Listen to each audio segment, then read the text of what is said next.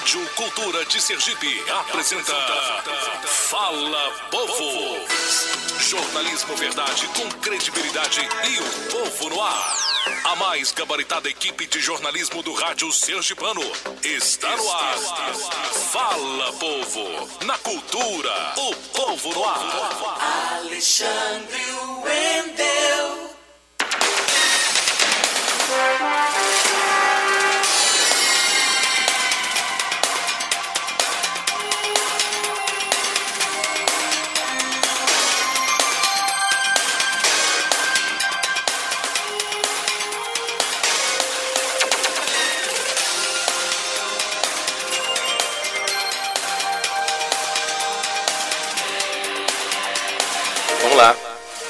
Bom dia, ouvintes da Rádio Cultura. Esse aqui é o Fala Povo do dia 3 de outubro. Hoje é Dia Mundial do Dentista.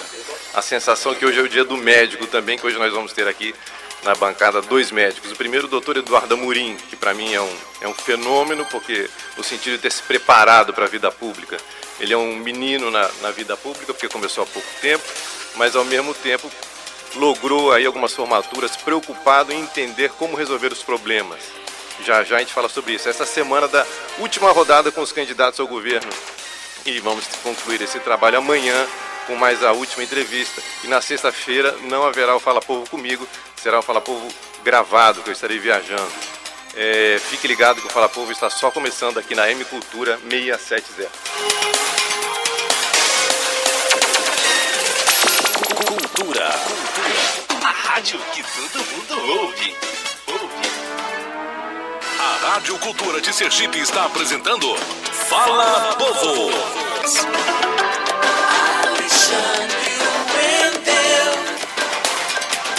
Muito bem, estamos de volta aqui na Rádio Cultura. São mais de 400 cidades aí nos acompanhando neste momento. E você também pode estar acompanhando através da internet, do www.cultura670.com.br.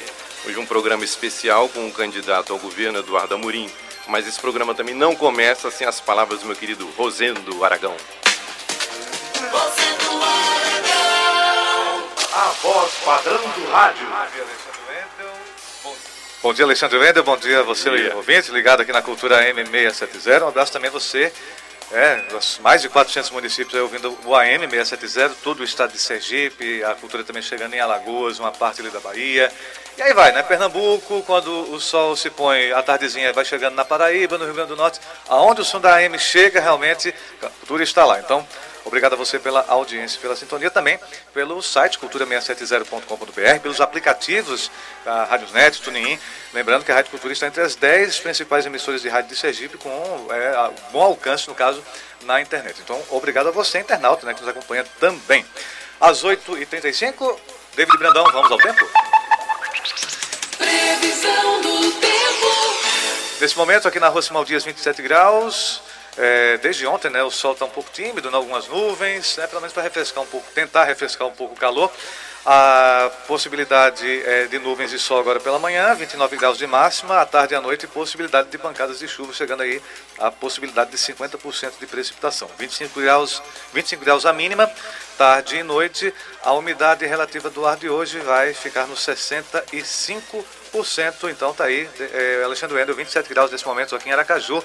É como você falou, né? Nessa reta final, a coisa promete pegar fogo mesmo, né, Já Alexandre? fogo, já está pegando fogo, né? As coisas ficam mais acirradas. E por falar, e final por falar em pegar fogo, né, informação aqui do Corpo de Bombeiros, da Capitã Manuela do Corpo de Bombeiros, é, sobre a ocorrência da carreta, né, que eu falei do programa com o Jairo, é, a carreta cegonheira, né, na verdade, foi derramamento de óleo, segundo aqui, a ocorrência da carreta na BR, ali no sentido próprio Aracaju, quem vem da Taboca, antes da, do viaduto que vai para Itabaiana, foi só um vazamento de óleo, o qual já foi resolvido, mas assim, pelas imagens que a gente viu, né, David, muita fumaça ali na, na região ali da Taboca, né, do sentido próprio Aracaju, mas tudo resolvido, o trânsito começa a ficar normalizado naquela região. Alexandre Wendel.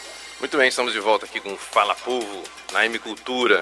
Hoje o programa devia ser com o candidato Belivaldo Chagas, mas um gaiato já colocou aqui que ele deve estar procurando a Fazenda Esperança em algum lugar, mas por motivos de força maior ele não pôde vir. É, hoje estamos aqui com o doutor Eduardo Amorim, ele tem formado primeiro em medicina. Há pouco tempo atrás aprendi também que ele foi aprender um pouco sobre a dor, fazendo um, um curso de extensão na Europa, parece que foi, foi na Espanha, Eduardo? Bom dia. Bom dia, bom dia, Alexandre. Bom dia, David, meu colega, meu colega de curso de, de jornalismo. Rosendo, bom dia, bom dia você, ouvinte aí da Rádio Cultura. Essa, essa emissora tão importante para todos nós cristãos, especialmente para nós católicos. A Rádio Cultura tem uma importância tão grande na, na minha vida, Alexandre, que eu acordava cedo é, já ouvindo a Rádio Cultura, ouvindo Jairo, é, ouvindo inúmeros outros. E no domingo, lembro muito bem, não deixava de, de ouvir direto da igreja de São Salvador a missa é, celebrada por Dom Luciano. Então, hoje eu conheci minha esposa no Marcante, grupo de né? jovem, é, que fazia as visitas, pregava, fazia catequese é, no entorno de lá de, de, de Itabaiana e da região, e mais antes mesmo de sair para catequizar, saía, ouvia aos domingos a transmissão da missa direto da igreja de São Salvador, como ainda hoje faz, né? Mando um abraço aqui ao meu amigo Dom João e a meu amigo Dom Lessa, que Deus ilumine na missão deles, né? Porque realmente é uma missão enorme. Nosso nosso arcebispo, nossos arcebispos, né? E nossos pastores, nossos condutores. Eu antes mesmo de colocar meu nome à disposição para ser candidato a governador, uma das primeiras pessoas que eu fui anunciar ou consultar foi, foi Dom João. Fui conversar com o Dom João. Dizer para ele, Dom João, nós católicos, nós não podemos ficar omissos vendo tantas pessoas morrendo nas portas dos hospitais, dentro dos hospitais, pela falta de remédio, ou vendo a droga invadindo o nosso estado, a bandidagem invadindo o nosso estado e achar que não está acontecendo nada com a gente.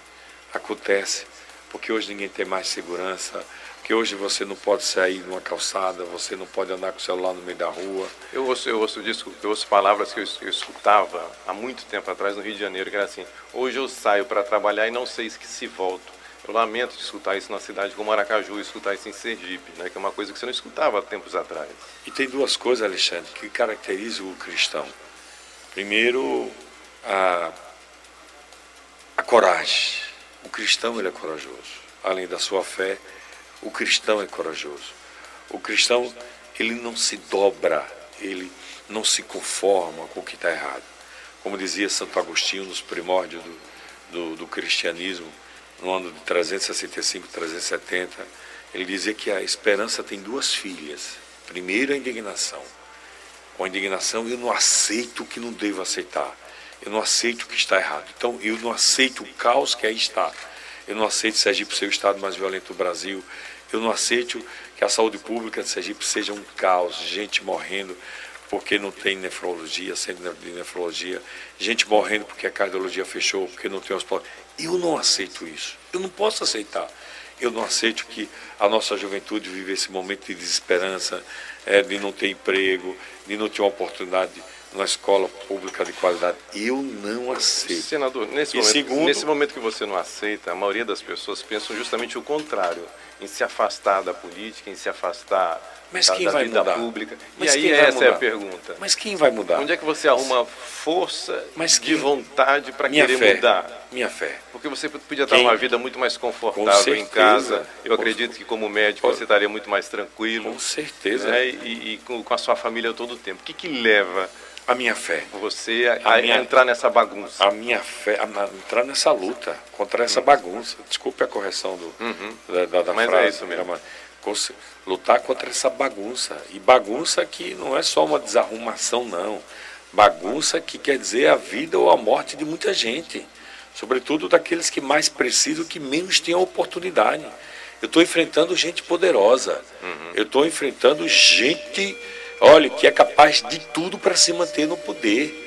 Eu estou enfrentando gente que mamou a vida inteira, gente de gordas aposentadorias. É, o governador do estado tem duas aposentadorias, mais salário de governador, com certeza, fora os jetons. O salário dele, com certeza, passa da casa dos 100 mil reais. Ele não tem Então- aposentadoria de 3 mil reais, 3 Então, mil e poucos reais, ele vai sair do governo com três de aposentadoria. E a merendeira? E o oficial administrativo da educação? E os funcionários da saúde, que muitos deles não recebem nem salário mínimo, não recebem. Então é justo, é moral, é ético? Claro que não é. Você então, eu luto contra tudo isso. É eu, isso, é isso que faz essa força de vontade de querer entrar nesse negócio. eu entro para fazer a minha parte como cristão. Uhum. Se você compreendido ou não, mas eu tento fazer a minha parte. Eu não posso ser omisso tendo tanta consciência. E olha, na minha contabilidade com Deus, Deus fez muito por mim. Sou filho de um sujeito que eu não sabia ler nem escrever. Estou na minha terceira faculdade, estou na minha terceira faculdade. Medicina, Direito Jornalismo. E, e puxo aqui o testemunho de alguns colegas. No estúdio aqui tem alguns colegas. Marcos, Marcos Simões e David. É, David. Fui colega do- do- dos dois aqui. Sentava na sala de aula com a mesma humildade. Então, até, Não- até isso é um, é um- é um ponto marcante a seu favor, porque a pessoa quando faz medicina, eu passei três meses estudando aí os médicos, inclusive com o tema suicídio. É, a pessoa que faz medicina, ela já se acha superior, não teria necessidade de você fazer qualquer outro curso, só isso seria suficiente. São 10 anos de. de- de- entre, entre a faculdade e a residência são 10 anos. Então. Eu fiz duas residências, uma de anestesiologia e outra em dor. Fui morar fora e fui um dos primeiros brasileiros a me especializar, um dos primeiros brasileiros. E olha que nunca tinha viajado para outro país, tinha medo realmente de ser assaltado, não sabia onde morar. Fui na cara e na coragem, fui na fé. Eu sou um homem de muita fé e só me dobro para o que eu acredito. Então, Quando eu dizer- vejo gente covarde falar é, quem manda em você é meu irmão, são atitude mentirosa, covarde. Quem manda em mim são os princípios, os valores que eu adotei para Então, construir todas as minhas me, atitudes. me parece que, que, que- não conseguiram chegar no Eduardo Amorim. Chegaram mais forte no, no irmão de Eduardo Amorim. Sabe por quê? Em Porque outras coisas que Eduardo Amorim é um sujeito humilde, é um sujeito educado, Pronto. é um sujeito determinado, é um sujeito focado. Detesto, detesto mesmo. Quem distrata quem quer que seja. Muitas vezes alguém diz, olha, você parece um padre ou, ou um pastor devido à sua educação, porque eu acho que todo mundo deve ser educado. Todo mundo deve ser humildade, deve ser para todo mundo. Humildade é de graça, mas nem todo mundo sabe, sabe ser humilde. Ontem eu vi um governador prepotente, arrogante, sarcástico, irônico. Ele mangava do povo, cara. Ele mangava do povo naquele debate. E quando você falava das mazelas do governo que aí está, ele diz, não, eu não participei disso não. Foi eu Temer. não estava nem aí. Foi Temer É, ele é, foi tema, tudo foi tema, tudo era golpe. Golpe quem sofreu mesmo foi o povo de Sergipe há quatro anos atrás, com estelionato eleitoral. Qual é o partido do governador que parece que as pessoas têm dúvida? É, o governador é do PT? Ele era do PSB, Mas ele é do PT, não? Ele era do PSB. É. Depois foi para o PMDB e mudou para o, o- o PSD Uhum. agora, recentemente. Então ele era do partido de Temer. Todos os é dois. muita cara de pau, rapaz. Tanto o PMDB como o PSD. É, é, olha, é achar que os outros não têm consciência. É subestimar a inteligência das pessoas. É achar que as pessoas têm memória curta, muito curta. Ele não estava nem aí, parece que ele nunca governou o Sergipe, parece que nunca foi secretário da Educação. Sabe quantos cargos públicos ele ocupou ao longo da vida política dele? Ele está na vida política há mais de 31 anos. 31 anos, três gerações, 31 anos. Todas as indicações, com apoios, ele veio de Valadares, todas. to- Então ele mudou de acordo com a conveniência. Aí agora ele se juntou com o Jackson pela conveniência. Mas a escola política dele é de Valadares. Eu estou enfrentando dois. Há quatro anos atrás, enfrentei um. Enfrentei um, porque estavam todos juntos. E parece que agora adotaram uma nova estratégia para cometer o mesmo estelionato Então, você, vê, eleitoral. você vê isso como uma estratégia para enfraquecer a sua Não- campanha? Não, não, para enfraquecer, não. Seriam dois valadares divididos, é isso que você está? Exatamente. Eu vejo é, isso como uma estratégia de guerra. Eu vejo isso como uma estratégia para se manter no poder. Olha, é mais fácil você é, disputar dois do que um. Isso é uma lógica. Por que, é que tem dois carros na Fórmula 1? Porque é mais fácil aquela equipe vencer com dois do que com um. E aí a gente diz que é diferente, a gente diz que não sabia de nada, que não estava no governo, mas todos estão mergulhados nesse governo há 12 anos. Secretário, vice-governador Belivaldo ocupou 11 cargos públicos com apoio de Valadares, seja para deputado, vice-governador, secretário ou diretor de empresas. Estou falando alguma mentira? Não, estou falando a verdade. Deixa eu fazer uma primeira A pergunta. história confirma isso. E dizer que não sabia de nada. Então recebia dinheiro e não estava nem aí. Recebia o salário Mas ter três aposentadorias, hein, cara? Isso ajuda muito, né? Enquanto a maioria tem um salário de 3 mil reais no máximo. né, na A maioria. Tem gente que não recebe nem o salário. recebe, é Tem verdade. gente que não recebe o salário mínimo. Verdade. o número de Esse governo não, recebem é obedece nem a lei, não paga nem salário mínimo. Que diga os vigilantes, que diga as merendeiras.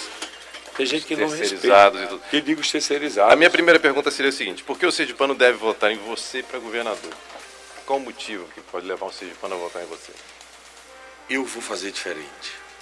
Eu vou respeitar o dinheiro, o suor do trabalhador, o suor do empresariado. Eu vou respeitar.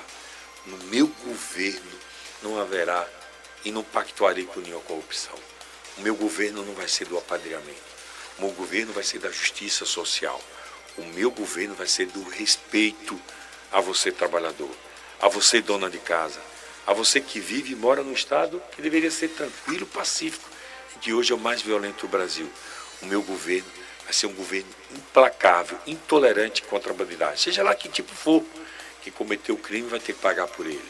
O delegado, o, a polícia vai ter total autonomia para investigar quem quer investigar e não fazer como esse governo. Olha, na hora que estava chegando nos figurões, nas pessoas grandes, aí coloca a delegada da delegacia lá do outro lado do rio, na Barra dos Coqueiros, num canto lá bem distante, para não chegar aos poderosos, para não chegar aos meu governo, a polícia vai ter total autonomia Para fazer o serviço para fazer que e tem que fazer, tem que fazer. Meu governo vai ser o governo da transparência. Então, você que não concorda com esse caos, porque eu não concordo. Eu fico indignado com isso que está aí. Eu não aceito. Eu não aceito. E não posso aceitar. Agora, para mudar, meu irmão, tem que ter muita coragem. Já que você falou em polícia, ontem eu estava vendo o programa da TV Educativa e eles estavam questionando o, o- o show que a polícia tem feito. Ou seja, está usando mais a televisão, é como se o governo estivesse usando mais a. que a polícia estivesse com o uso do equipamento da TV APRP para fazer o serviço dela. Primeiro ela filma, expõe e depois vai investigar. Né? E, é. e o, o papel da polícia tem que fazer as coisas com mais sigilo. Investigar menos e show, depois publicizar. com menos- é, e está publicizando primeiro. É, tem como essa Mas mudança aí eu acontecer pergunto, aí eu, aí eu pergunto, meu, meu haverá respeito total. Não admitirei. Até porque o senhor fez direito também. Não admitirei. O direito ao contraditório, a ampla defesa, é coisa isso é constitucional. E é, e é uma das grandes virtudes do Estado Democrático de Direito. O direito à ampla. Você pode ser o maior bandido do mundo, mas você tem que ter direito a se defender. Que você pague pelo crime que cometeu. E olha, no meu governo, o crime não vai compensar. Nós vamos instalar a polícia de divisa sim. São 25 homens em cada entrada e saída desse estado. E a geografia nos favorece. Deus foi generoso com a gente. Não dá para você fazer uma polícia de divisa na Bahia, no Pará, no Amazonas, porque são estados gigantescos. Mas aqui dá, meu irmão. São 10. Se você quiser, conto com você. Olha, Indiaroba, Cristinápolis, Tobias Barreto, Poço Verde, Simão Dias, Carira, Poço Redondo, Canidé, Propiá e, é, e lá pela, pelo Rio São Francisco, Neópolis. Não, pela balsa. Então, 25 homens, dia e noite. Dia e noite. E onde você tem a polícia seja instalada, for uma cidade próxima como Neópolis, como Propiá, como Tobias Barreto, como Simão Dias, ele vai poder fazer a, a guarda, a, a retaguarda, a proteção da cidade. Homens ficam ali e na hora que acontece um clima, olha, olha, vai diminuir muito o número de assaltos de carro, vai diminuir muito a entrada de droga no nosso estado, porque dizem os especialistas que 85% de todos os homicídios ou de todos os furtos está relacionado ao consumo de entorpecentes. Verdade. Mas nós não temos nenhum histórico de, de produção aqui, Nada. ou da, ou da construção de grandes laboratórios, ou da plantação Que é de um- maconha. um atravessador, Isso, isso entra fácil, mas se eu fechar a polícia, se eu fechar as fronteiras, nós, para isso, nós vamos contratar no primeiro ano do governo, anota aí, 2 mil militares. 2 mil no Essa primeiro seria, ano. essa seria a pergunta. Segunda, quais as primeiras medidas do seu 2 governo a partir de janeiro? Aproveitar Mas todas elas além da polícia, claro. no primeiro ano, chamar 2 mil militares. Aproveito todos do concurso recente. Todos que for possível aproveitar. O concurso Isso- já teve, já. E, não- e se necessário for, se necessário for, convocaria um novo concurso. Então, tanto para o Corpo de Bombeiro como para a Polícia Militar. Farei isso. Farei isso o primeiro ano. e instalarei a polícia de divisa também no primeiro ano. E aí, meu irmão, voltaremos a ser um Estado pacífico ordeiro. Tem uma e o que a gente viu ontem no, no, no debate era o governo jogando a culpa tudo para o governo federal. Como se Sergipe tivesse realmente a culpa toda fosse o governo federal. Mas olha, estados que sempre foram problemáticos, como Alagoas, hoje é uma referência em geração de emprego, hoje é uma referência em saúde. As pessoas estão saindo de Sergipe para se tratar em Arapiraca, rapaz. O próprio governo fez um contrato com clínicas de Arapiraca. Era de lá para cá que as pessoas vinham, agora é daqui para lá que as pessoas vão. Então mostra realmente o descaso que aqui está. Tem uma pergunta aqui de James da Coroa do Meio que é realmente importante. Parece que fecharam os postos da Cefaz. Se o senhor pretende é, reabrir os postos da Secretaria da Fazenda do lado divisas? da polícia de divisa, James, nós vamos ter o posto da polícia. Se isso é, arrecadação de dinheiro, por que foi fechado? É um negócio meio sem lógica. Às vezes exige uma lógica. É. Será que não é conivência? Tem algum interesse? Será que não tem algum interesse? A gente começa também a questionar isso. Por quê? Um Estado sem dinheiro não Um está Estado querendo sem cobrar? dinheiro e por que não melhorar a receita? Por que não fiscalizar? Ou você acha que não existe sonegação? Claro que existe. mano. Outro dia eu vi, Tendo de- facilidade? eu vi do presidente do sindicato do, do, do- do- Fisco, realmente, essa não vou nominar aqui, não vou nominar, porque Uhum. eram coisas que ele me confessava, e ele me dizia, Eduardo, parece que isso tem participação de, de gente gigantesca, de gente grande. Esse sucateamento dos postos parece que tem um propósito.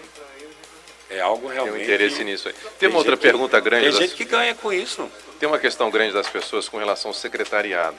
As pessoas entendem, na linguagem popular, é colocar cada um no seu quadrado, ou seja, na saúde quem é de saúde, na segurança quem é de segurança, ao invés de se colocar só políticos que às vezes nem sabem, nem entendem daquela pasta. A exemplo de pastas como turismo, essas coisas assim. O senhor consegue fazer uma administração colocando mais técnicos do que Só políticos? colocarei técnico. Não abro mão disso.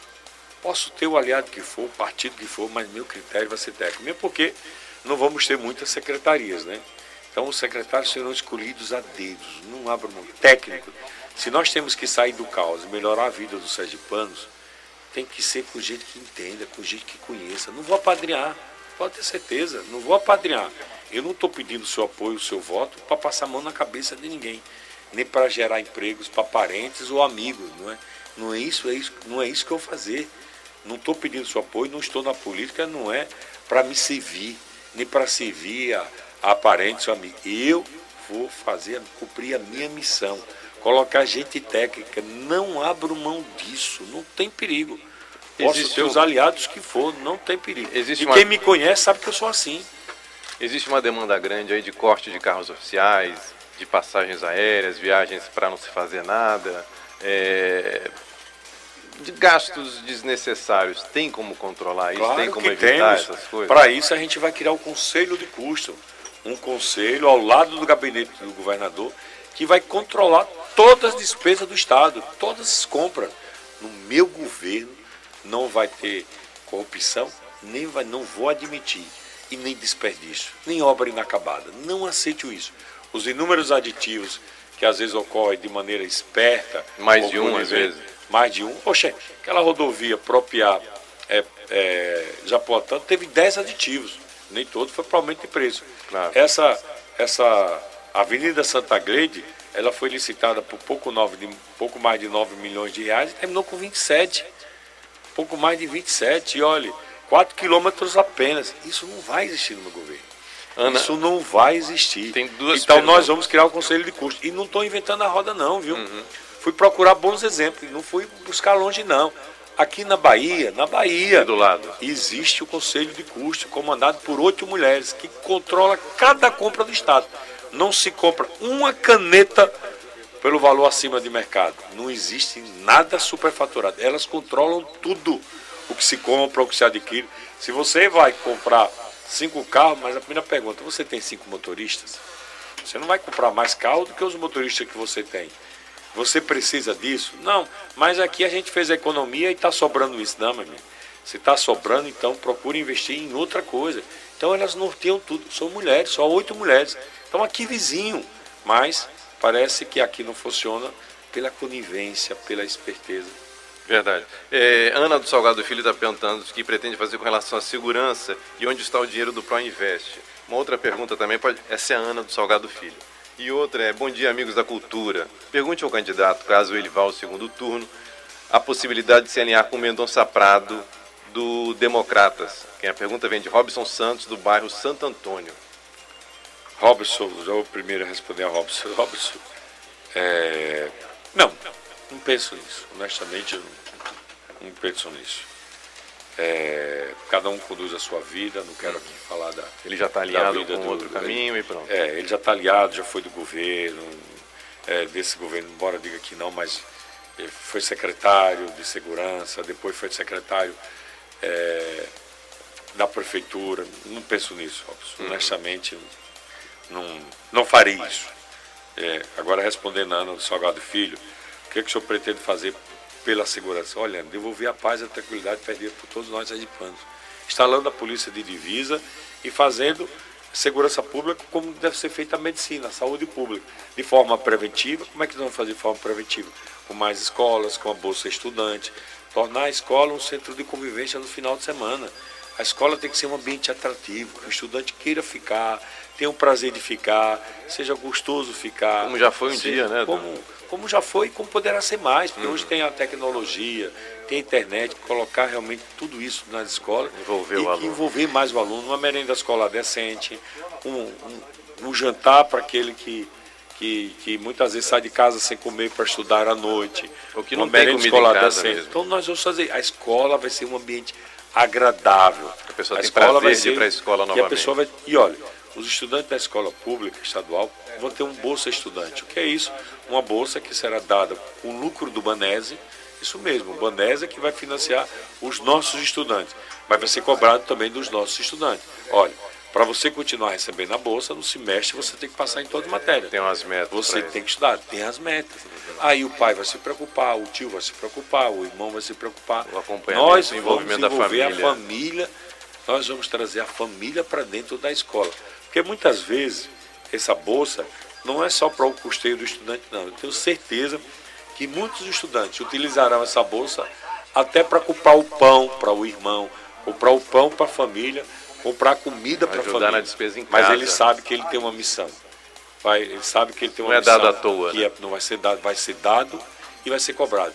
E para os professores, é, com toda certeza, uma valorização, a meritocracia. Se você estudou, se você qualificou, você terá que ter uma remuneração por isso. Mary do Orlando Dantas tem uma pergunta muito interessante. Olá, bom dia. Gostaria de saber como que ele vai fazer para acertar a folha de pagamento do funcionário. É a pergunta de Mary, funcionário público aposentado.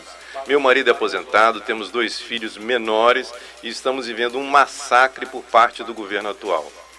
Pois é. Esse massacre não chega no próprio governo, né? porque como eu disse, ele vai sair, ele tem duas aposentadorias mais um salário, né? E outras pessoas do governo também têm, nunca se viu isso.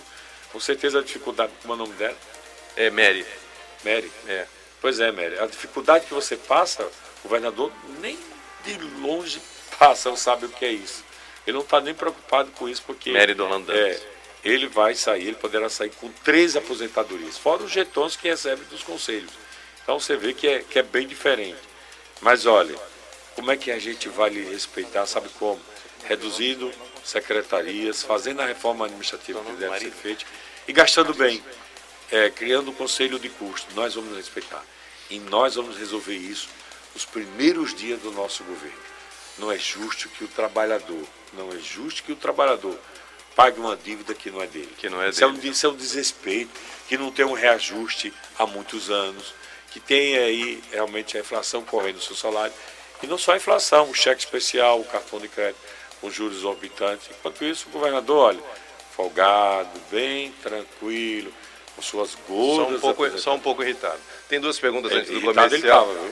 Bom dia, parabéns pelo programa e entrevista. Gostaria de saber do candidato, se eleito for, qual o projeto de desenvolvimento a curto prazo para o Baixo São Francisco, em especial a região de Brejo Grande, já que somos o menor IDH do estado. Atenciosamente, Carlos Alberto. Pois é, Carlos Alberto. Quantos lugares no mundo tem uma riqueza e uma beleza natural como o Brejo Grande? Hein? Olha, o Rio São Francisco atravessa vários estados. mais de 2.200 quilômetros de extensão, não é verdade? Verdade. E ele termina onde? Num bar, lá em Brejo Grande. Quem não queria conhecer, você conhece dele? Pois ele não conhece. É, A Rosendo também não conhece. Você vê que nem o turismo é Nem o fomentado turismo interno. é, o o Nem o turismo interno também conhece. não existe. Nem o turismo interno existe. E a pessoa, olha, mais de 2.200 quilômetros de extensão. Termina aqui. É um, é um privilégio, cara. Claro, claro. É, um, é uma, uma, uma beleza natural, Tá uma riqueza natural. Realmente que não deve ficar só pra gente. Mal a gente utiliza. Já pensou fomentar o turismo? Brejo Grande, rapaz, deveria ser um grande centro turístico Verdade.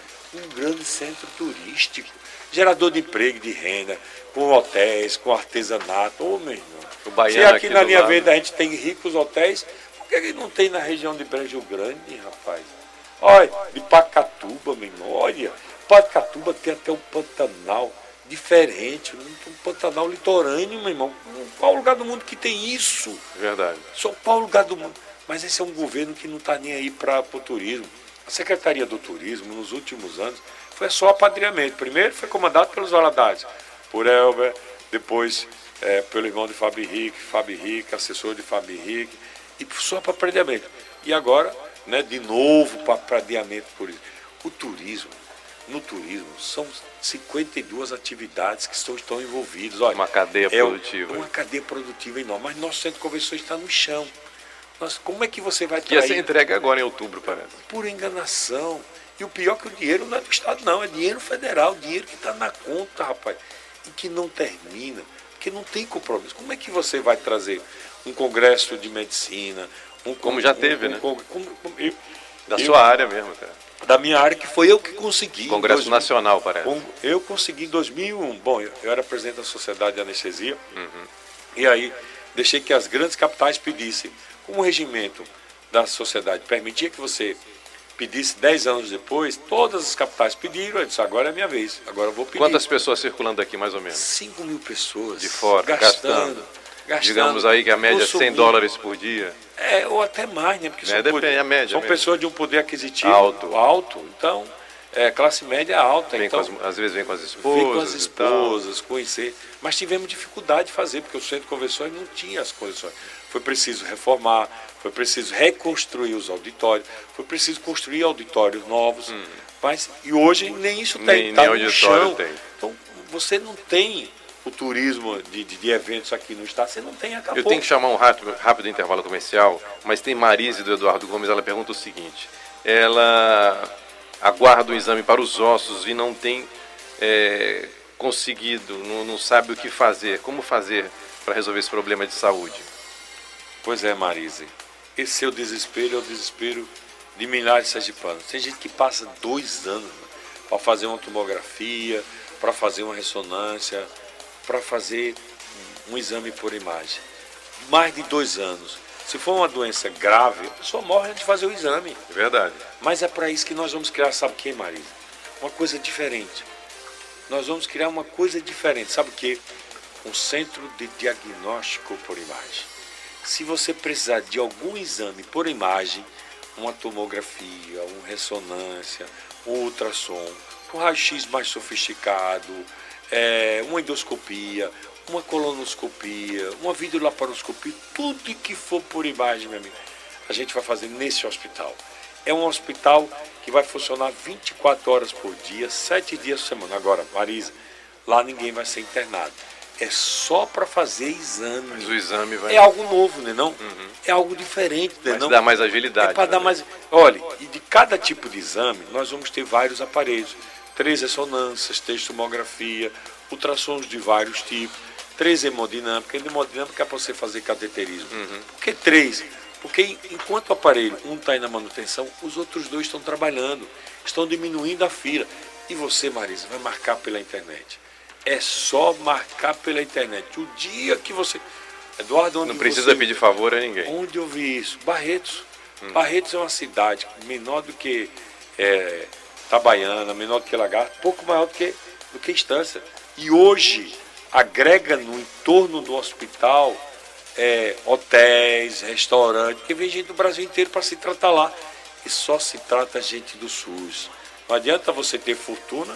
Que Mas a de qualquer mesma- maneira tem uma despesa na cidade, deixa dinheiro na Mas cidade. gera muito emprego, Claro, gera claro. emprego e renda.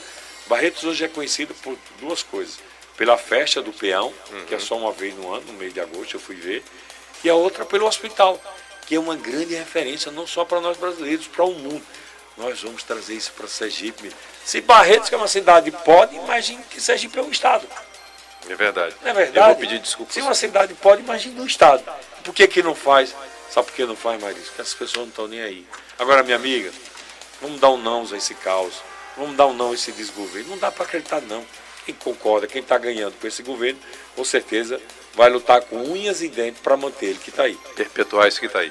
Então estamos aqui no Fala Povo, aqui na Rádio Cultura. Obrigado pela audiência, obrigado pela participação, obrigado você que está no táxi, no Uber, se deslocando aí para outra cidade. Não saia daí que a gente vai intervalo comercial e o Fala Povo volta já já com o senador e candidato Eduardo Amorim.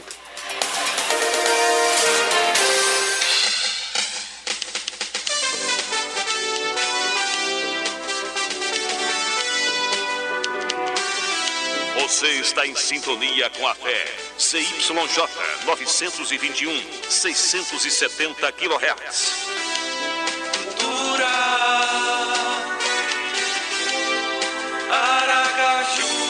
Estúdios Rua Simão Dias 643 Aracaju. Transmissores Parque dos Faróis, Nossa Senhora do Socorro, Sergipe, Brasil.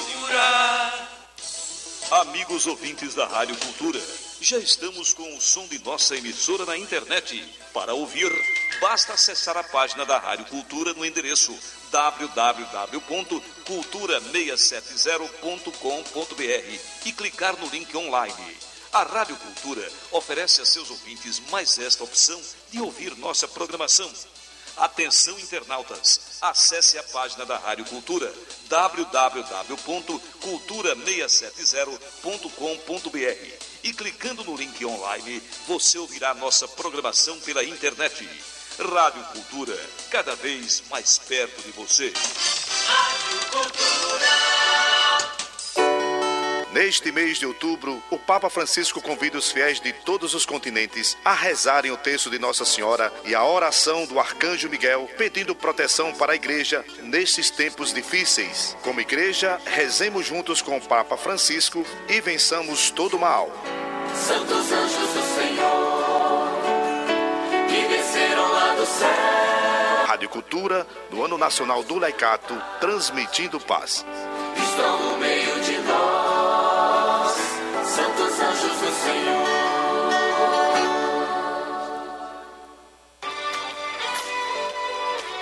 Bom dia, ouvintes do programa Experiência de Deus, com o Padre Reginaldo Manzotti.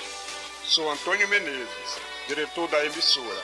Este programa vai ao ar graças à contribuição dos sócios, parceiros e contribuintes da Rádio Cultura de Sergipe. Faça você também parte de nossa família e ajude a manter no ar nossa programação. Eu já faço parte dessa família. Durante o horário comercial, ligue para 3226 8710 e torne-se um novo sócio. Rádio Cultura de Sergipe, transmitindo a paz, você em primeiro lugar. Esta obra não pode parar. Pode parar.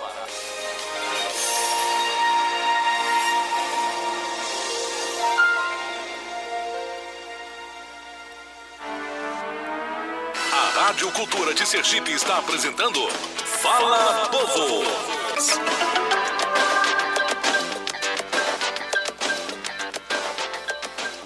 Alexandre. Muito bem, obrigado aí você que está em casa. Esse é o Fala Povo. Estamos de volta aqui na Rádio Cultura. São mais de 400 cidades aí nos acompanhando nesse momento. Obrigado pela participação, obrigado pela audiência, obrigado a você que está mandando mensagens. São muitas mensagens, muita gente ligando. Mas daqui a pouco o candidato também tem que sair.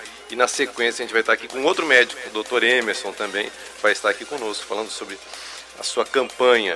É, doutor Eduardo Amorim, a gente está passando por um momento de extremos no cenário para a presidência da República, um candidato do Partido dos Trabalhadores e um candidato que é do PSL. Os dois são os maiores índices de rejeições. Então a gente está voltando nos mais rejeitados. É um momento engraçado esse interessante até para uma reflexão. São as maiores rejeições todos próximos aí de 40, entre 30 e 40%, e a desigualdade no nosso país é muito grande. Né? A gente tem algumas pessoas trabalhando três turnos, né? outras pessoas completamente desempregadas e sem renda. A minha pergunta é: como é que o senhor pretende combater a desigualdade social em Sergipe? Tratando desiguais os que já são desiguais. Porque é tratando com maior atenção, com maior cuidado, com maior zelo, dando mais oportunidade que a gente vai corrigir essas desigualdades. Eu não posso realmente é, tratar todos, é, dar a mesma oportunidade para todos. Eu tenho que dar mais oportunidade àqueles que menos têm, para ser justo. Eu só conseguiria a igualdade tratando os desiguais de maneira desigual.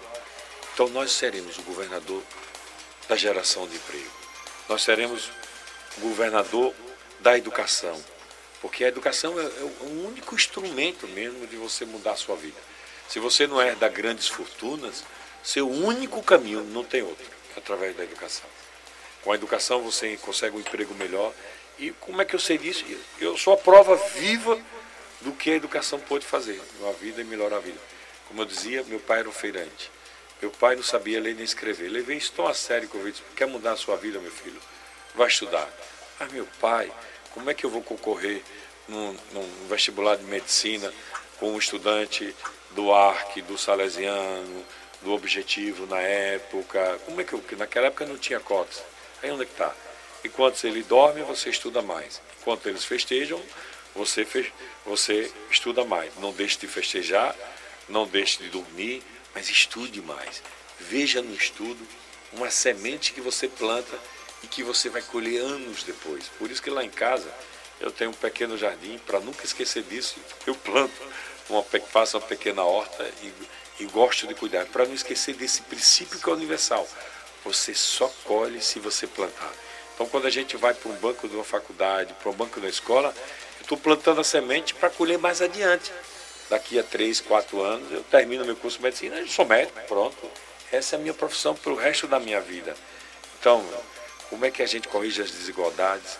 Dando oportunidade àqueles que realmente não têm nenhuma. Geração de emprego e renda e uma educação de qualidade. Eu serei o governador da família. A Secretaria da Ação Social será chamada Secretaria da Mulher e da Família, para dar uma atenção especial às famílias. Como católico, como cristão que eu sou, eu sei a importância da família. A família é mesmo a base de tudo. Verdade. Tem gente que não valoriza a família. Eu valorizo. O ambiente que eu gosto mais de estar é na minha casa. E ali, para mim, é um ambiente sagrado. Ali é um, é um templo. Por isso que na paz. porta da minha casa tem a Sagrada Família, Jesus, Maria e José. Isso é para também, não é para esquecer não, é para lembrar que aqueles que entram ali é um ambiente sagrado.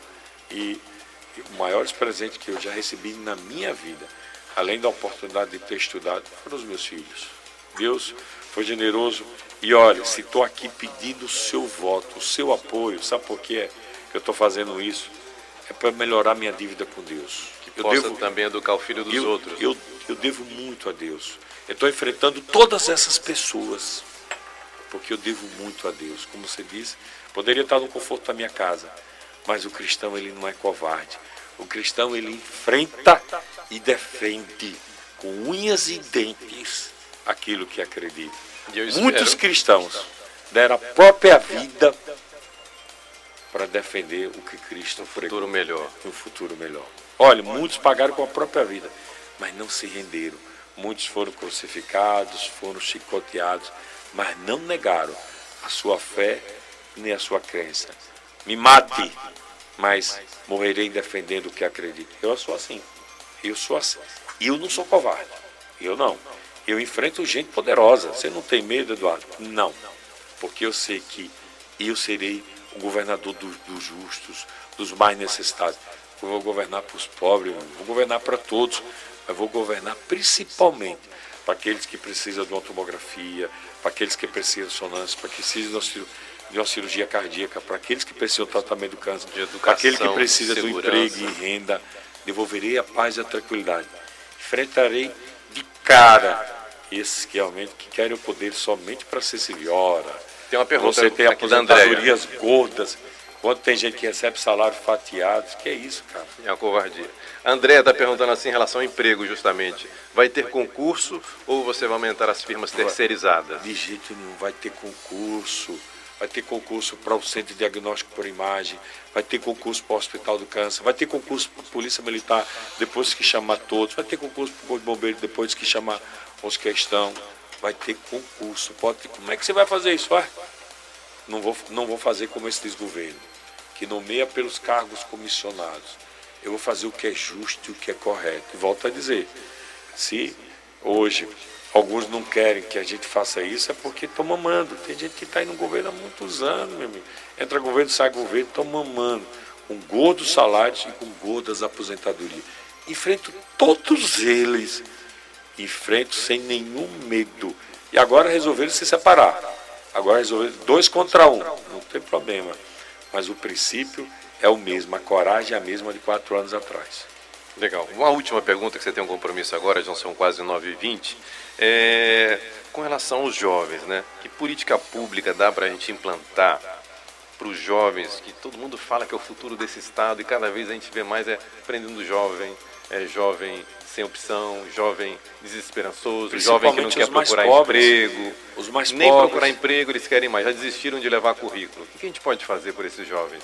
estimular eles para se qualificarem, para eles estudarem, para ter emprego melhores. E olha, a oportunidade de gerar emprego nós vamos buscar. Nós vamos desburocratizar o nosso Estado, tornar mais atrativos para os empreendedores, fazer com que o Banese seja um instrumento precioso realmente para empreender, para aquele que quer comprar a maquita, para aquele que quer fazer o seu pequeno comércio, para aquele que quer abrir a sua pequena. O Banese vai fazer isso. O Banese vai gerar, vai ser um instrumento para gerar emprego e renda para as famílias, além de estudar, além de vezes- ajudar a estudantada, é claro. Às vezes o cara quer só uma caixa de ferramenta, Mas- né? Uma mas- coisa tão simples Pois é, mas, mas não tem onde buscar, não tem, não, não tem quem empreste o dinheiro o Banese vai fazer. O Banese, ele surgiu em 1961 no governo Luiz Garcia, se eu não estou enganado. Dia 13 de novembro de 1860, 1961. Então, eu sei disso porque eu gosto de, de- de ler um pouco da história. O governo Luiz Garcia, ele criou algumas coisas marcantes. O Banese, ele criou também essa rodoviária velha, e nós vamos criar a terceira rodoviária. Existe a rodoviária velha, a nova rodoviária, Zé Hollenberg, e nós vamos criar a terceira rodoviária ao, ao lado ali do mercado. Então, os ônibus que vierem para Aracaju vão poder descer em um desses três destinos. E nós vamos criar o bilhete único. Boa. Uma coisa interessante, você vai que poder que é um sair de Canindé e a tomar do Geru, ou sair de instância e para apropriar com um bilhete único. É isso mesmo, um bilhete único. Você desce um desses três, três terminais e aí você pega um outro ônibus e já pagou a mesma passagem. Coisa inédita, dá para fazer isso em Sergipe. Não dá para fazer isso na Bahia, não dá para fazer isso em Minas. Que é um Mas aqui pequeno, dá, né? meu irmão, aqui dá. E como é que as empresas vão concordar com isso? Ora, nós vamos dar incentivos às empresas. Olha, você vai facilitar, você vai criar o bilhete único, mas em contrapartida, o governo do estado vai abrir mão disso. Dá para você fazer uma parceria com o, o setor produtivo, com o setor de transporte e criar algo inédito, o bilhete único. O bilhete único. Você vai poder ir de um canto ao outro, de um extremo ao outro do estado, com uma única passagem. Não é diferente? Não dá para fazer isso. Então, por isso que eu peço aos, por oportunidade. Olha, Valadares, Belivaldo, Jacques, todos já tiveram oportunidade. Me dê a oportunidade de ser o seu governador, que vou mostrar como se faz diferente. Eu sou de Itabaiana. Eu sou de Itabaiana. Está no meu sangue empreender, lutar contra o diferente, ser justo, ser justo. Me dê a oportunidade para fazer diferente, para fazer melhor, para fazer o que é justo e não para fazer para alguns. Só tem um- uma coisa que a gente não falou, para não encerrar sem falar, é a questão da moradia. É, existe muita gente precisando de casa, existe um comércio também de casas, pessoas que ocupam, ganham a casa, mas já sabendo que vão vender, daqui a pouco ocupam outro lugar, já sabendo que vão pegar e vender. Parece que não existe um cadastro único, cada comércio- município, esse- cada município faz o seu cadastro, o Estado faz o mesmo serviço de recadastramento várias vezes, dá para as mesmas pessoas. Dá para resolver esse problema? Esse comércio a gente vai acabar. Não concordo. Vai ter casa, quem precisa ter casa, e não para comerciante. Não é para isso. A pessoa joga três vezes uma casa, eu não, Não. entendo isso. Para isso a gente tem até um projeto de lei. Isso que eu estou dizendo, a gente tem até um projeto de lei inibindo que as pessoas realmente entrem de novo nessa fila. Porque casa é uma coisa única na vida, menino. Às vezes você só muda quando você tem uma condição melhor, não é verdade? Mas se você não tem condição, você fica ali por, por resto da vida. E eu sei o que é realmente não ter uma moradia. Meu pai era um feirante, um pequeno feirante no final de semana, durante a semana era cuidando dos porcos, da galinha, e eu vivi isso. E nem sempre a feira rendia o suficiente para pagar o aluguel. Eu sei o que é você mudar de casa em casa frequentemente, e até quando você muda, os móveis, a estante, a, a cama vai ficando mole, né? Porque os parafusos vão ficando Verdade, mais vai frouxos, afrouxando. Vai afrouxando. Eu, sei, eu, eu não venho de nenhuma elite econômica, de nenhuma elite social, de nenhuma elite intelectual, não. Se eu estudei, é porque foi com muito esforço. Eu sei o que é sofrimento. Então nós vamos fazer o que é justo. Esse comércio, eu não concordo, e tem até um projeto de lei inibindo esse comércio. Entre os quase 100 projetos que a gente apresentou no Congresso, um desses é a iniciativa. Nós vamos fazer um cadastro justo, nós vamos fazer um cadastro correto, inibir esse comércio. Vai ter casa quem não tem casa e não comerciante. Não conte comigo. Sergipe tem um déficit habitacional mesmo de mais de 100 mil residências, tanto no interior, é, tanto na zona rural como na zona, principalmente nas zonas urbanas. Nós vamos corrigir boa parte desse tempo. Nós vamos dar um passo importante para corrigir essa maldade e essa mazela. Uma outra para colocar você numa posição de gestor. O Ciro Gomes, Meirelles, são pessoas que falam bem da parte fiscal, da parte contábil, da parte financeira do país e tal. Eles mostram esse domínio. Dos candidatos aqui de Sergipe, ninguém se destaca, até porque o senhor se destaca mais como médico. Mas o senhor tem algum estudo, entende? Ele fez algum levantamento do Estado Sim, estudei. para entender Olha, os problemas, eu as fui- eu- eu mazelas e soluções também. Eu fui estudar direito não para ser de advogado, até hoje não fiz nem a OAB. É, não, não fez parte da eu sou Minha profissão é, é a medicina, não quis outra. Fui estudar jornalismo para entender um pouco, de até como dar entrevista melhor, como se comunicar melhor, para perder um pouco também da, da, da, minha, da minha timidez. E olha, fui estudar direito tributário para entender um pouco dessa maldade tributária que a gente convive. Fui estudar direito público, pós-graduado em direito público, para entender realmente um pouco dessa, dessa parte fiscal, dessa parte financeira. Sergipe tinha uma dívida em 2008 de 829 milhões. Era essa no- nossa dívida, além do- dos precatórios, que era 500 milhões na época.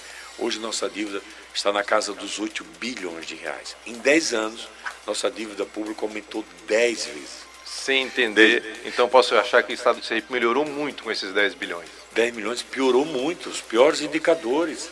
Sergipe é um aluno reprovado permanentemente. O pior IDH, é, a, pior escola, a pior saúde. Olha, Sergipe é o último estado em termos de atração turística do Nordeste. Tem nove estados, rapaz, no Nordeste. Mas nessa- Nós somos o último destino. Nós perdemos até para o Piauí, que praticamente não tem praia. Mas nessa parte fiscal, onde é que está o erro, então? É na saída do dinheiro? É o direcionamento do dinheiro? É um, governo, gestor? é, um, é um governo inconsequente, que gasta o que não tem, que, é, é, que apadrinha realmente fornecedores. É um governo que não mede as consequências realmente da gastança que aí está. Como pode, num período como esse, você com atraso de salário, você ainda chamar mais comissionados? É só para se manter no poder. É ou não é um tapa na cara? Nós, como pode, num estado como o nosso, você ter quase 20 secretarias? É ou não é um tapa na cara? Secretaria só para padrinhar.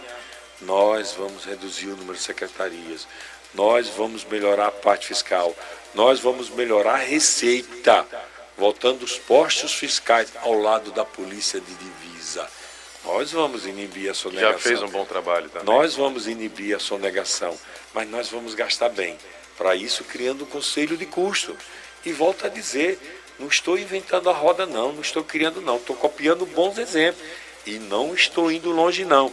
Bons exemplos que a Bahia dá, bons exemplos realmente que outros estados. Independente de partido. Independente de partido. Aqui na Bahia é PT. Exato. Lá é PT, Alagoas é PMDB, era o mesmo partido do governador, que saiu do PMDB, era, foi PSB, PMDB, PSD. Ele muda de acordo com a conveniência. Então, eu estudei essa parte fiscal como médico, eu sei que eu só posso tratar adequadamente, buscar um bom tratamento se eu tiver um bom diagnóstico. Se eu errar no diagnóstico, eu vou errar no tratamento. Então, eu fui me aprofundar em todas essas questões, fiscal, em termos de geração de emprego e renda, em termos do turismo, em termos de gasto, em termos de finança, em termos de precatório. E eu fui me aprofundar em cada questão dela. Você quando não vai falo, entregar a Secretaria da Fazenda a qualquer vou, um e vai, e vai, vai engolir eu, o que ele quando fala. Quando eu falo do, do, do, transporte, que vou criar o bilhete único, criando mais o terminal rodoviário, estou apresentando o diagnóstico e estou apresentando sugestões. O que é que a gente vai fazer com as estradas? Ué, o caminho para isso aí já tem. Revitalizar o DR. Ao invés de eu contratar grandes empreiteiras para fazer a nossa estrada eu vou revitalizar o DR, é mais barato. Olhe, com 100 milhões que ele queria tomar emprestado, mostro aqui matematicamente para você. Eu compro quatro usinas de asfalto, cada uma custa 5 milhões, lá vão, lá vão 20 milhões, coloco uma no sertão, coloco uma na região sul, coloco uma na região agreste e coloco uma na região metropolitana. Quatro, 5 milhões. Compro aí 60 caçambas poderosas, firmes, cada uma delas custando 200 mil reais, 60 vezes 2, 12 milhões. Lá vão 32 milhões. Vai sobrar quanto? Vai sobrar 60, vai sobrar cerca de 68 milhões para eu comprar o asfalto, para contratar as pessoas. Estou provando ou não estou provando?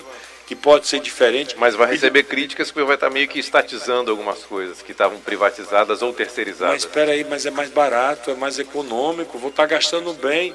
Quem disse que esses empreiteiros prestam um bom serviço? Olha aí aquela Santa Gleide toda esburacada, uma estrada com menos de dois anos, um pouco ou dois anos exatamente agora, no período eleitoral que eles É bom o senhor falar isso, assim, então, estou mostrando estradas, como a gente vai gastar bem. As estradas e depois eu vou ficar com os equipamentos, vou ficar com uma usina hum. novinha lá em Estância, vou ficar com uma usina novinha no Agreste, uma no Sertão, para dar continuidade.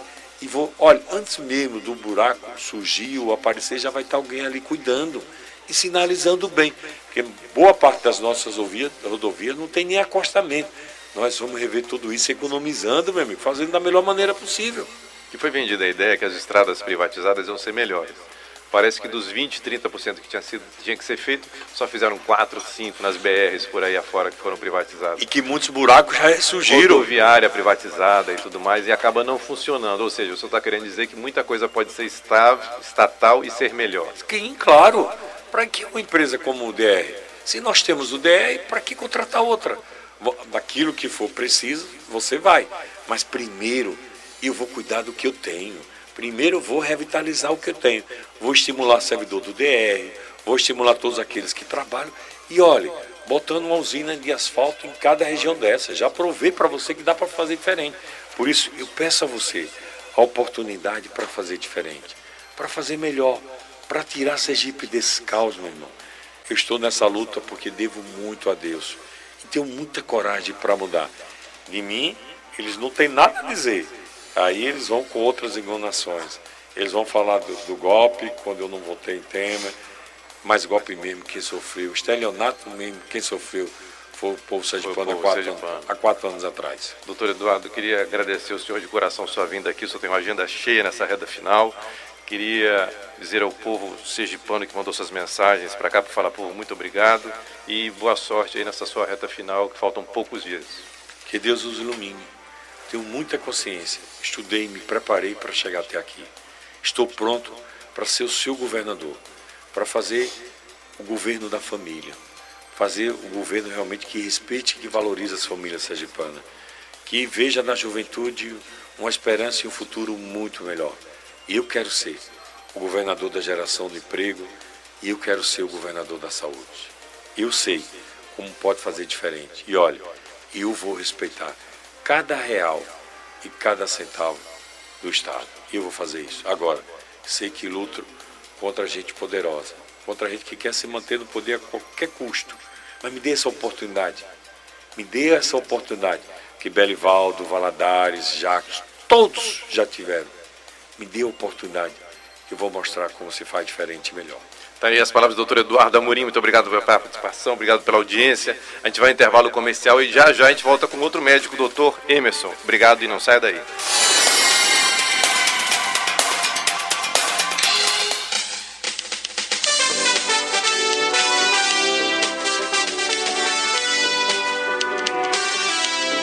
Está em sintonia com a fé. CYJ 921, 670 kHz.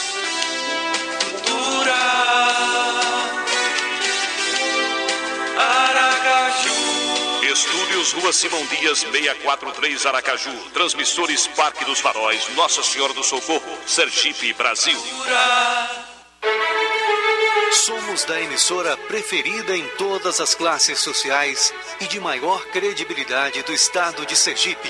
Com uma programação eclética, modernização contínua, integrada em seus processos internos e veiculada em múltiplas plataformas. Temos a missão de informar, educar e evangelizar com credibilidade e responsabilidade social e editorial com programação dinâmica, moderna e cidadã. Somos a Rádio Cultura de Sergipe, há 58 anos, transmitindo paz. Ação Entre Amigos 2018-2019. Adquira o seu bilhete no valor de 10 reais aqui na Rádio Cultura, nas livrarias Paulos e Paulinas e nos pontos de vendas. Igreja São Pedro Pescador, na Barra dos Coqueiros com a Maria. E na Paróquia Santa Luzia com a Tainá. Paróquia São José, no bairro São José, com o Padre Rogério. Paróquia Sagrada Família, no Sol Nascente com Berla. Paróquia Santa Lúcia, na Jabotiana, com a Flávia. Paróquia Nossa Senhora Rainha do Mundo com o Padre Edeilson. Mais informações: 3226 8710 ou 98118 8670.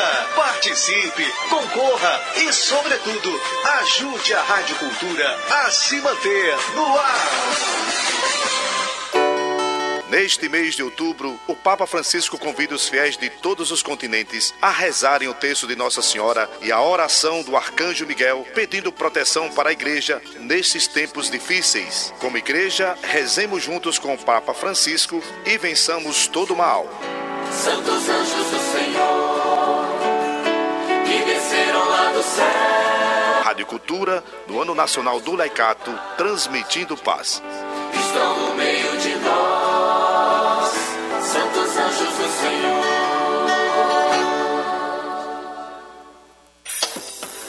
Quem tá no rádio, tá no mundo, tá no meio do povo. O rádio tem um alcance diferenciado, pois ouvir rádio é simples, é gostoso e faz muita gente feliz. Quem está trabalhando, quem está dirigindo, quem está em casa ou na estrada, não importa o que estejam fazendo, todos podem ouvir rádio e ouvem, porque é bom e distrai.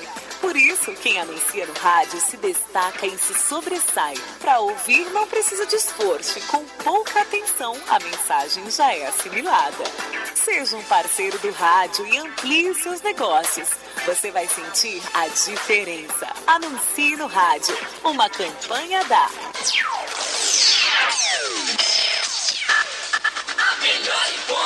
Rádio Cultura, sempre com você. A Rádio Cultura de Sergipe está apresentando Fala Povo.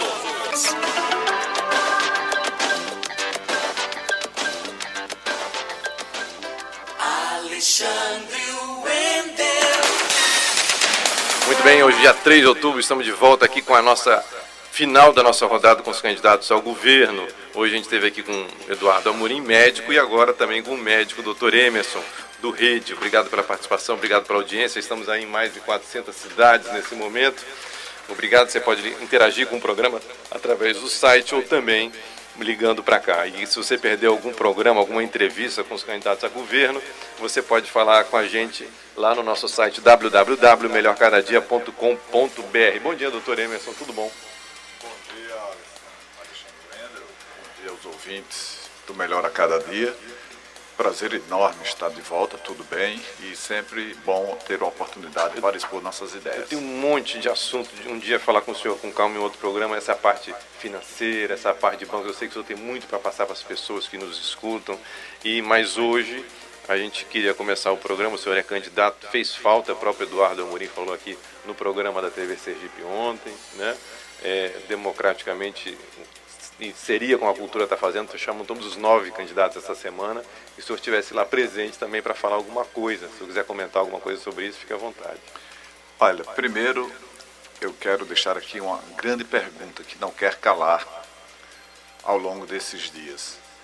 Por que não me querem no debate?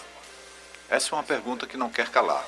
Pelo seguinte, na eleição para prefeito aconteceu esse mesmo fato. Eu fui impedido de participar do debate da TV Globo. Agora, mais uma vez, o fato se repete. E é importante que a gente esclareça isso para a sociedade, que é o grande julgador de tudo isso. O princípio da legislação é o princípio da inclusão. Ou seja, num processo eleitoral, veja o que você fez aqui na Rádio Cultura. Chamou todos os candidatos. Todos nós temos que ter o direito de modo igualitário. Eu já vim aqui para o programa do Jairo Alves, estou vindo para o seu. Ter espaço. Nós estamos falando de concessões públicas que tem que dar espaço para que todos exponham a ideia e a população, de modo soberano, vai escolher. Pois bem, na eleição para prefeito, eu não pude ir, agora de novo eu não pude ir. E a legislação, veja, a TV, ontem na nota eu estava assistindo, disse que não ia fazer o debate, porque é, tendo partido de uma condição legal, né, a legislação define uma situação e a, TV Sergipe cumpriu a legalidade e então não ia fazer mais o debate porque não tinha condição de fazer nas condições que estavam postas. Ora, quem que tem o poder de decidir sobre o que é legal ou o que não é legal? É a TV Sergipe ou é o Judiciário Sergipano? Deveria ser o Judiciário. Deve? Não. É o Judiciário Sergipano. O Judiciário Sergipano se posicionou nesse fato. Por quê? Nós temos, perante a lei, três situações em que alguém pode ser chamado para um debate. Ou os candidatos cujos partidos ou coligações têm cinco deputados federais, e aí a gente não cumpre esse critério. O segundo critério é a emissora convidar, independente desse primeiro critério. Então, nem todos os candidatos preencheram o critério. A TV pode convidar mais candidatos que ela queira. Não foi esse caso, a TV não quis fazer esse convite. E a terceira situação é que dois terços dos candidatos aptos, aqueles que cumprem a primeira exigência, decidam pela inclusão de mais candidatos eles não podem excluir, mas eles podem incluir. Então, o que é que nós fizemos? Fomos buscar assinatura com os nove candidatos. Desculpe, com os sete candidatos que estavam aptos. E todos assinaram. E ao assinar, todos disseram que aquilo era uma questão de defesa da democracia, que estavam defendendo a democracia. Teve um, inclusive, dos que tirou a assinatura, que disse que se eu precisasse fazer um movimento de reivindicação na frente da televisão que poderia chamá-lo que ele iria comigo. Então nós fizemos, obtivemos a assinatura, procurei a TV Sergipe, pedi que a, a, a TV Sergipe incluísse o meu nome diante daquela uhum. exigência da lei que estava sendo cumprida. Claro. E a TV Sergipe não incluiu o meu nome. O que é que eu fiz então? Procurei a justiça. E a juíza de, é, aceitou a, a, o nosso, a nossa representação, a né? acatou a nossa representação e disse que a TV Sergipe me incluísse no debate sob pena de pagar uma multa de 100 mil reais. A TV Sergipe entrou com um recurso. A juíza reafirmou a decisão anterior e disse mais, olha, agora não é mais uma multa de 100, porque havia uma insistência em uhum. recorrer, ela disse, agora não é mais 100, é 500. E a TV Sergipe então fez uma reunião com os candidatos antes de ontem, dizendo, deixando bem claro que não faria o debate se tivesse que incluir mais um candidato. Então, preferia não ter o debate do que fazer a inclusão do meu nome. E marcou uma reunião para o outro dia, dizendo porque havia recurso da própria televisão para mudar essa situação que foi essa segunda decisão que saiu, mantendo o meu nome, dando os 500 mil reais. Aí no outro dia, pela manhã, faz então a reunião e diz aos candidatos que não vai acontecer o debate. E entra com mais um recurso. Entra com mais um recurso. E logo em seguida, após o ingresso desse recurso, três candidatos que haviam assinado o documento inicial que permitiu a minha inclusão, eles entram pedindo a juíza que desconsidere a assinatura dele desse documento. Não valeu aquela assinatura. Não valeu aquela assinatura. Então, como pessoas que se propõem a estar na, na vida pública, que não podem honrar a palavra ou que não podem honrar as atitudes. Né?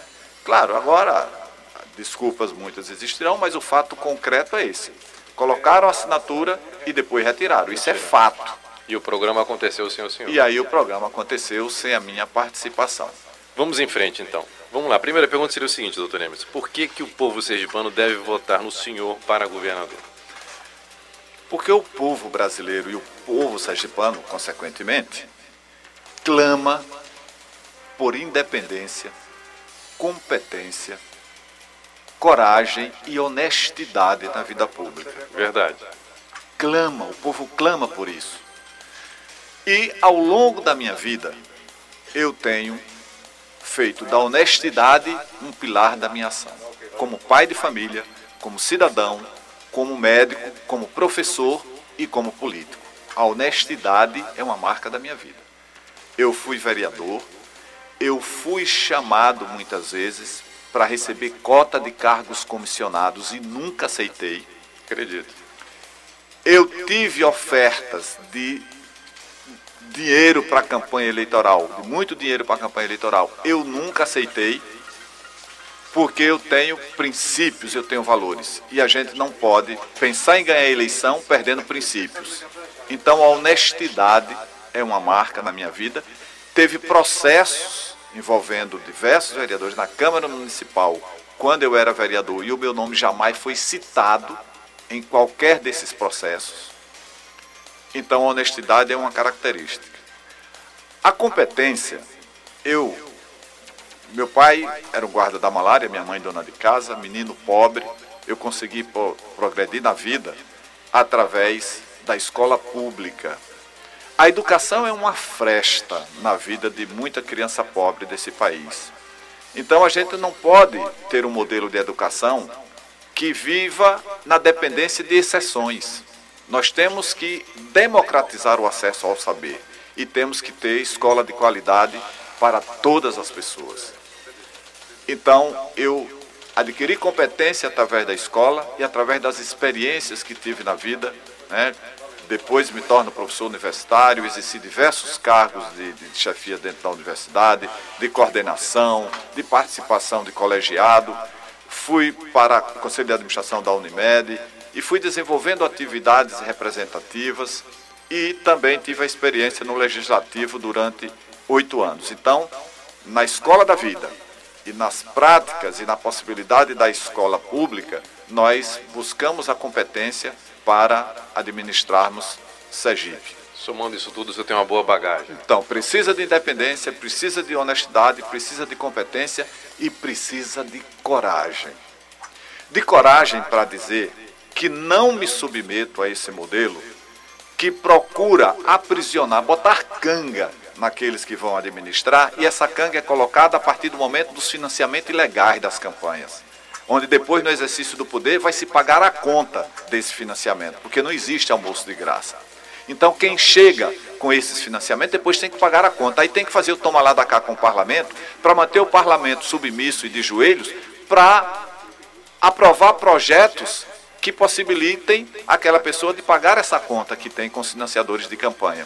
E com isso, a administração pública fica entregue aos partidos políticos, cada secretaria vira um comitê eleitoral, superlotam o Estado de cargos comissionados, de pessoas sem competência para o exercício do cargo, de pessoas que não comparecem para trabalhar, fazendo uma farta distribuição de cargos comissionados. Depois, fazem a relação toma lá da cá também com os parlamentares para precisar manter essa condição que nesses grandes grupos políticos que se associam, que agora vive um adquirindo o outro, eu vejo as promessas, quando muitos deveriam estar pedindo era perdão ao povo e não voto. Se tivessem pedindo perdão, talvez a clemência da população fosse né? maior. A misericórdia da população fosse até maior com essas pessoas que têm administrado Sergipe e entregue esse caos que nós temos Uma hoje curiosidade aqui, sobre mudança, doutor Emerson, me perdoe.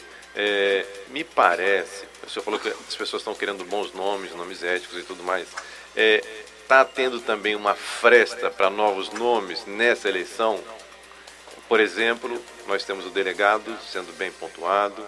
Por exemplo, nós temos o Bolsonaro do PSL, que também está vindo aí aparentemente sem grandes grupos e tal, sozinho, sem horário eleitoral, inclusive, com 12 segundos, 15 segundos. Significa que, de alguma forma, o povo brasileiro está mudando com relação ao voto? O novo, o novo não está nem na idade, na cronologia claro. das pessoas. O novo está nas ações e nas ideias. Você deu aí dois exemplos. Delegado Alessandro, primeira eleição que disputa. Uhum. É, o, o, candidato a presidente da República, não sei quantos mandatos de deputado federal. Verdade. Então, o novo, não, não, você não pode medir pelo número de mandatos, uhum. pelo tempo que está na política, nem, pela, nem idade. Pela, pela idade. O novo está nas ideias, nas ações e na coerência entre essas ideias e essas ações. A população, é, a democracia representativa no Brasil faliu. O povo não acredita na representação. Porque o que é que predomina na velha prática política? Política se tornou um meio de enriquecimento ilícito para muita gente. Então isso a população não quer mais. Agora, não vai mudar de uma hora para outra. Então isso é processo. A população vai mudando. Então, por exemplo, identificam claramente no delegado Alessandro uma pessoa que estava, que recebeu um cargo na administração pública, mas que fez o enfrentamento da corrupção, como muita gente teve a oportunidade e não fez. Uhum. Então ele fez esse combate. Claro que chegou num limite que dali não podia mais continuar. O que, é que o sistema faz? Destitui do cargo. Tira ele, tira Daniel Garcia, porque não podia mais. Então a população vai percebendo essa atitude e identifica. Ora, nós temos pessoas Veja, tem gente pedindo voto e fazendo promessas. Eu já vi gente dizendo que vai combater a corrupção. Quando você olha para o lado, com quem essa pessoa está fazendo a campanha? Tem do lado políticos processados. Nós temos aqui nessa eleição candidatos ao Senado que são processados. E não é um processo só, não, são vários. Uhum. Nós temos candidatos a deputado federal processados, indiciados. Nós temos candidatos a deputado estadual. Ou seja, essa eleição também tem esse caráter. Que ainda para é um resto, muitos, ainda é um resto do, do modelo antigo. Do modelo antigo, que é a possibilidade da população não só se comportar como eleitor, mas se comportar como juiz também uhum. nesse processo. Tem muita gente buscando salvo-conduto, porque é outro absurdo no Brasil, que só vai acabar quando a gente eleger deputados que tenham compromisso com a sociedade e não com o crime, com a bandidagem, ou seja, são pessoas de má índole, pessoas corruptas que ingressam na política. Eu costumo dizer que não, político, não tem político corrupto, tem é corrupto entrando na política. Então a gente precisa fazer esse chamamento para que as pessoas de bem, para que as pessoas de boa índole, para que as pessoas de bom caráter, para que as pessoas honestas ingressem na política, para que elas se constituam opções para as pessoas que estão aí fora. Porque muitas vezes tem a pessoa que está até disputando a primeira vez, mas vem com a intenção de manter aquela lógica da velha política. É a gente desonesta que está vindo para a política, vislumbrando na política a possibilidade de enriquecimento ilícito. Então isso é que precisa acabar. Isso é que precisa acabar. E também nós não podemos negar a política. Essa história de dizer, não, sou, é outra ah, questão. Tá não política. quero participar, não quero mais ah, saber disso. Não podemos negar. E, e vindo, também não tem que negar a política no seu discurso porque se filiou a um partido, está disputando eleição, então está na política. Agora o que a gente precisa é sanear a atividade política, tirar o crime da atividade política. Isso é que é fundamental. Aí é onde entra o quesito honestidade, que nas perguntas, nas pesquisas qualitativas, entra lá. Eu vi algumas um, pesquisas. É verdade. Número um, honestidade, Ficha às vezes limpa, com mais de 50%. Verdade. Com mais de 50%. Então é isso que a população está buscando. E onde ela identifica, ela está indo buscar a possibilidade Agora, nessas mesmas, nessa mesma qualitativa, enquanto o senhor toma água, nessa mesma qualitativa, você vai ver que as pessoas querem o ficha limpa, querem a pessoa honesta, mas o, o, momento do país é muito complicado economicamente, muita gente desempregada e muita gente desesperada mesmo com fome. Então, o poder econômico dessa velha política deixa as pessoas às vezes sem reação e aceita o que é oferecido. Aí você tem dois aspectos. Primeiro, que você precisa de gente honesta. Quando você diz que o Brasil tem essa sociedade, tem essa, essa situação, uhum. você precisa de gente competente. Pronto. Então você precisa aliar a honestidade à competência. Por isso que eu falei daquela sequência, a competência. Gente que tenha competência para administrar, para fazer um choque de gestão num outro cenário. Agora, essa pessoa tem que se construir enquanto possibilidade de ganhar a eleição com outro caminho que não aquele. Porque se chegar e não tiver independência, aí a gente vai agregando valores. Competência, independência, para tudo isso. E aí depois é só ter a coragem para fazer a mudança. Então, é um caminho. Mas agora, o modelo político é muito covarde agora, nesse sentido. A outra coisa que você está falando, aqui precisa de, desse, dessa, desse perfil de candidatura uhum. e de uhum. construção de candidatura, agora tá, tem uma outra coisa que você fala, que é aí a questão cultural. A nossa cultura é alienante. Uhum. É de afastar a possibilidade de que a população possa ter qualquer controle sobre o poder. A gente tem que deslocar o controle do poder político dessa classe política corrompida para a população. Então isso é cultural. Então, qual é a grande obra da velha política? O que é que esses caras têm feito historicamente no Brasil? Produzido a ignorância e a pobreza. Então essa é a grande obra. Um povo ignorante e um povo pobre. Fazendo isso, fica fácil de fazer a dominação, porque o senso crítico a população perde. Por exemplo, só existe o discurso do rouba mais faz. Só existe o discurso de que todo político é ladrão num país onde a população não tem capacidade crítica. Verdade. Então, semeiam a ignorância, verbalizam nas campanhas que vão resolver o problema da educação, mas a educação só piora em nosso estado. Alexandre, nós temos uma meta no Brasil que é de todo jovem de 17 anos tem que ter construído, concluído o ensino médio. Ponto. Vamos analisar em Sergipe. A em Sergipe, a Universidade Federal de Sergipe foi estudar não os de 17, foi estudar os 19. A meta é que 17 tem que ter uhum. concluído. Aí foi estudar até os 19. Aumentou um pouco mais. Nós nunca tivemos, nunca tivemos metade dos jovens sergipanos de 19 anos matriculados na escola. Uhum. Metade, Verdade. 50%. Verdade. Ora, se nós não temos 50%, já estamos muito longe da meta de 100% tendo concluído. Uhum. E quando vamos analisar Os desses 50%. matriculados, se você bota ainda evasão escolar, bota não sei o que tal, nós nunca tivemos metade dos jovens de 19 anos com o ensino médio concluído. Uhum. E desses jovens, 25% estão desempregados. A nossa, aqueles que conseguem ficar na escola, que né, a evasão escolar não alcança e tal, essa coisa toda, e que fica na escola, a qualidade do ensino é muito ruim. Verdade. Nós estamos também entre os piores. Aí a gente pega e o que é que está acontecendo com essa juventude que o Estado cruzou os braços e está de costas para ela.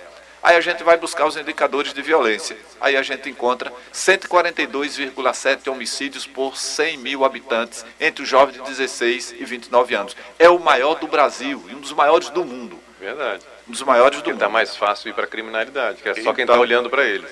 É quem está dando atenção. O braço que está acolhendo é o braço do tráfico, hum. é o braço do crime.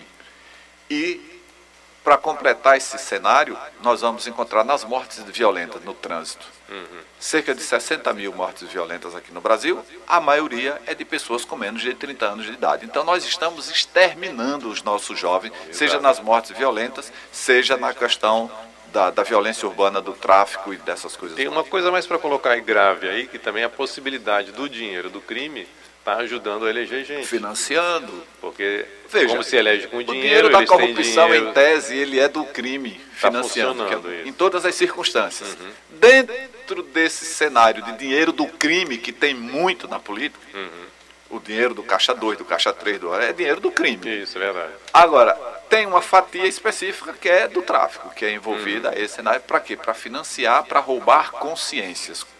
Eu aprendi isso, eu estava no Rio fazendo mestrado e fui para uma atividade fui assistir uma, uma fala de Dom Mauro Morelli.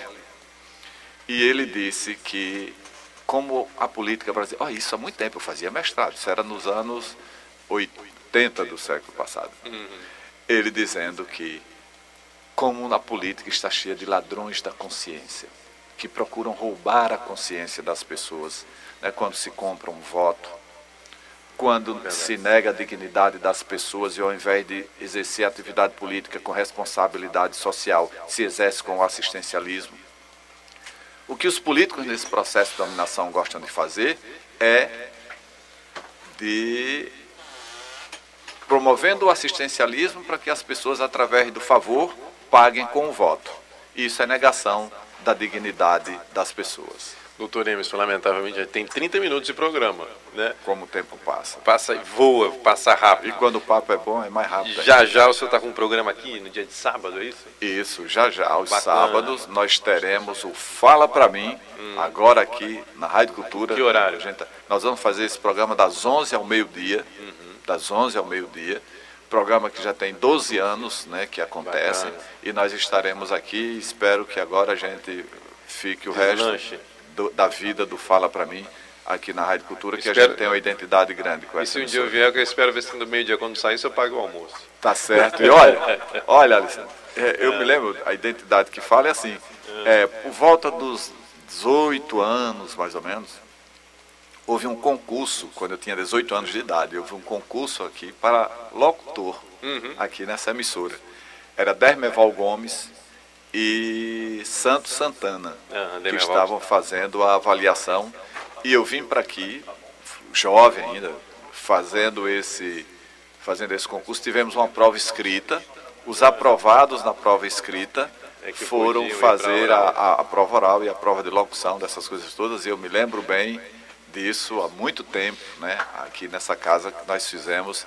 E tínhamos que ler programação história cinema, na editorial, essas coisas todas. Isso eu vou passar para o senhor para as considerações finais, mas antes de qualquer coisa eu queria agradecer a vinda hoje aqui do Dr. Emerson, Fala Povo na Rádio Cultura, registrar que amanhã vamos estar aqui com Valadares e logo depois com Mendonça Prado, fechando o ciclo então da nossa rodada aí com os candidatos, nove candidatos aqui no Fala Povo na Rádio Cultura. É, doutor Emerson, eu queria de coração lhe agradecer, eu sei que essa é a reta final é uma semana muito corrida, muito desafiadora. Queria lhe desejar de todo o coração boa sorte pela sua integridade, por, por ser uma pessoa honesta que todos nós realmente estamos precisando. Queria suas considerações finais. Primeiro, é, a melhor pesquisa é a que vai acontecer no dia 7 nas últimas eleições, as pesquisas relativas a, ao doutor Emerson, elas erraram de 300% a 500%. E isso é inaceitável na metodologia que existe hoje. Depois, eu tenho certeza que a pesquisa que você faz na rua, no seu ambiente de trabalho, com seus amigos, ela tem sido bem diferente da pesquisa, das pesquisas que nós temos vendo aí. Essa uhum. semana mesmo nós tivemos três cenários, uhum. cada uma com um candidato uhum. em primeiro lugar. E essa, é. essa oscilação não existe na sociedade. Verdade. Alguma daquelas está certa poderá estar e certa e as outras erradas. estão erradas. Né? E isso a gente vê domingo. Uma outra coisa é não anule nem passe em branco. Não se anule nem passe em branco. Escolha, procure, tire da sua possibilidade de votar candidatos que estão querendo comprar o seu voto. Tire da possibilidade de votar candidatos que estejam processados ou indiciados e faça a sua escolha e faça a mudança. Doutor Emerson 18, delegado Alessandro 181 para o Senado e a rede oferece mais um, uma quantidade de candidatos a deputados estadual estaduais e federais que são fichas limpas. Faça a mudança que você quer para a sociedade. Tá aí, obrigado às palavras do doutor Emerson. Até amanhã às oito e meia da manhã aqui no Fala Povo na Rádio Cultura. Obrigado pela participação e até lá.